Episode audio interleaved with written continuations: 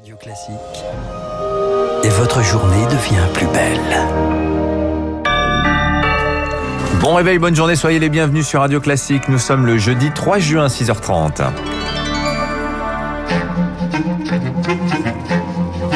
6h30, 9h, la matinale de Radio Classique avec Dimitri Pavlenko. Soyez les bienvenus à la une ce matin. Les communications rétablies avec les services d'urgence après une gigantesque panne téléphonique, Marc Bourreau. Le SAMU, la police, les pompiers injoignables hier soir. Dysfonctionnement massif dans les quatre coins du pays. Panne nationale chez l'opérateur Orange. Le ministre de l'Intérieur Gérald Darmanin et le secrétaire d'État au numérique Cédric O sont rentrés précipitamment de Tunis hier soir pour euh, gérer la situation. Bonjour Augustin Lefebvre. Bonjour Marc, bonjour à tous. Après cette grosse pagaille, donc, une réunion de crise est prévue ce matin place Beauvau. Oui, réunion avec les préfets et des représentants d'Orange. L'opérateur assure ce matin que le réseau a été rétabli vers minuit après l'incident technique qui a touché un de ses routeurs.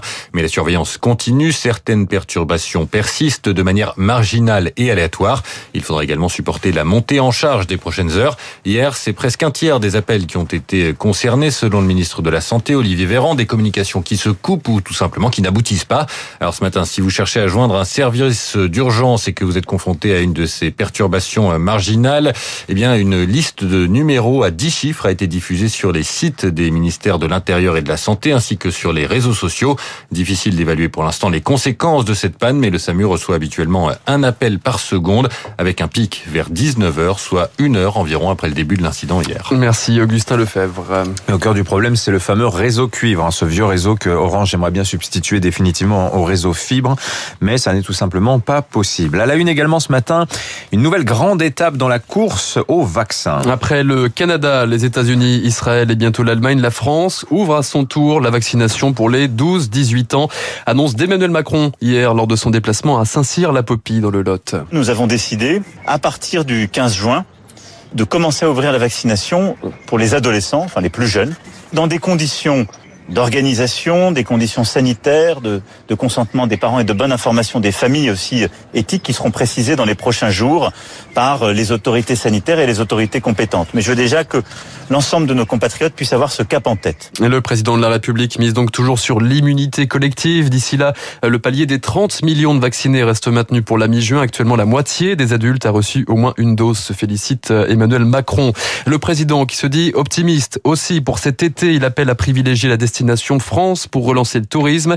Le ministre de la Santé lui explique aux voyageurs qu'ils pourront décaler de deux semaines leur deuxième dose. L'idée, c'est d'être vaccinés à deux reprises dans le même centre. Enfin, le masque va-t-il tomber pour la trêve estivale? La mesure est à l'étude après le mois de juin, mais elle sera différenciée sur le territoire en fonction de l'évolution de l'épidémie. Effectivement, on a six départements, notamment dans le sud-ouest, hein, où l'épidémie repart et ça inquiète un petit peu les autorités. Sur ce point, justement, euh, bah, je vous le disais, les voyants commencent à clignoter dans le sud-ouest. Oui, des signaux d'alerte, Dimitri, sur une hausse significative des cas, disait hier le porte-parole du gouvernement Gabriel Attal, en Occitanie, en Nouvelle-Aquitaine. Un point noir, les Pyrénées-Atlantiques. Là-bas, le taux d'incidence a progressé de 80% en une semaine. La dynamique est là. Alors, pas question de se relâcher face aux variants, met en garde l'épidémiologiste Dominique Costagliola. Dans ces régions-là, il y avait des variants anglais qui avaient acquis une mutation, y compris des qui sont plus transmissibles. Tant que ça circule, ben, ça peut repartir. C'était bien le sens, je pense, par exemple, du message du Conseil scientifique qui disait que pendant plusieurs semaines encore, on allait être dans un équilibre fragile. C'est juste qu'il faut pas abandonner les mesures barrières individuelles. Bon, j'ai pas vu une seule terrasse où on respectait la distance, l'espacement des tables et c'est plus là où il y a un risque. Hein. Propos recueillis par Rémi Pfister. Enfin, au niveau national, la décrue se poursuit. Moins de 16 000 personnes hospitalisées, 2700 patients en réanimation. En bref, premier feu vert pour le nouveau projet de loi antiterroriste. Hier soir, le texte pérennise quatre mesures phares de la loi sécurité intérieure de 2017 sur les périmètres de sécurité, la fermeture des lieux de culte et les visites domiciliaires des policiers. C'est une jeune femme condamnée à vivre cachée depuis ses virulentes critiques contre l'islam sur Internet. Ouais, la jeune Mila, 18 ans, aujourd'hui face à ses harceleurs présumés au tribunal correctionnel de Paris. 13 personnes accusées d'avoir versé un torrent de haine contre l'adolescente l'an dernier après la publication de deux vidéos sur les réseaux sociaux, des injures, des menaces de mort de crimes. Alors que le harcèlement touche aujourd'hui 15% des jeunes sur Internet, Justine Atlan, la directrice générale de l'association e-enfance, espère aujourd'hui un procès pour l'exemple. Ça va permettre de passer en revue beaucoup de comportements en ligne que les gens connaissent mal, bien que le cadre légal soit évidemment exactement le même sur Internet et qu'il doit s'appliquer.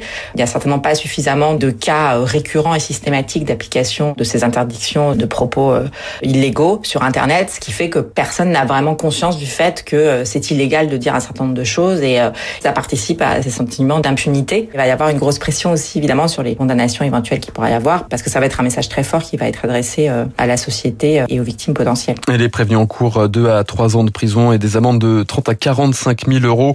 Des propos recueillis par Eric Kioch. À l'étranger, après 15 ans de pouvoir, Bibi sur la sellette en Israël. Fin peut-être de l'ère. Benjamin Netanyahou, ses opposants ont réussi à, s'entendre in extremis pour former un gouvernement. Alliance étonnante entre centristes et droite radicale. Ils doivent maintenant le Parlement. On en parle dans le journal de 7 heures. Les sports et une bonne entrée en matière des Bleus à quelques jours maintenant de l'Euro de football. Oui, victoire 3-0 contre le Pays de Galles hier soir. But d'Mbappé, Griezmann, Dembélé. Bonne partition euh, pour euh, Karim Benzema de retour en équipe de France après 5 ans d'absence. L'attaquant du Real a toutefois manqué un penalty. Enfin, la croisette est de retour. Dimitri, après son annulation l'an dernier, le Festival de Cannes dévoile ce matin sa sélection officielle pour l'édition 2021. En tête d'affiche, Léo Carax, Paul Verhoeven et Wes Anderson. Une palme d'honneur sera remise à, à Jodie Foster. Cannes 2021, ce sera du 6 au 17 juillet prochain. Merci Marc Bourreau. Vous revenez tout à l'heure à 7h30 pour l'heure.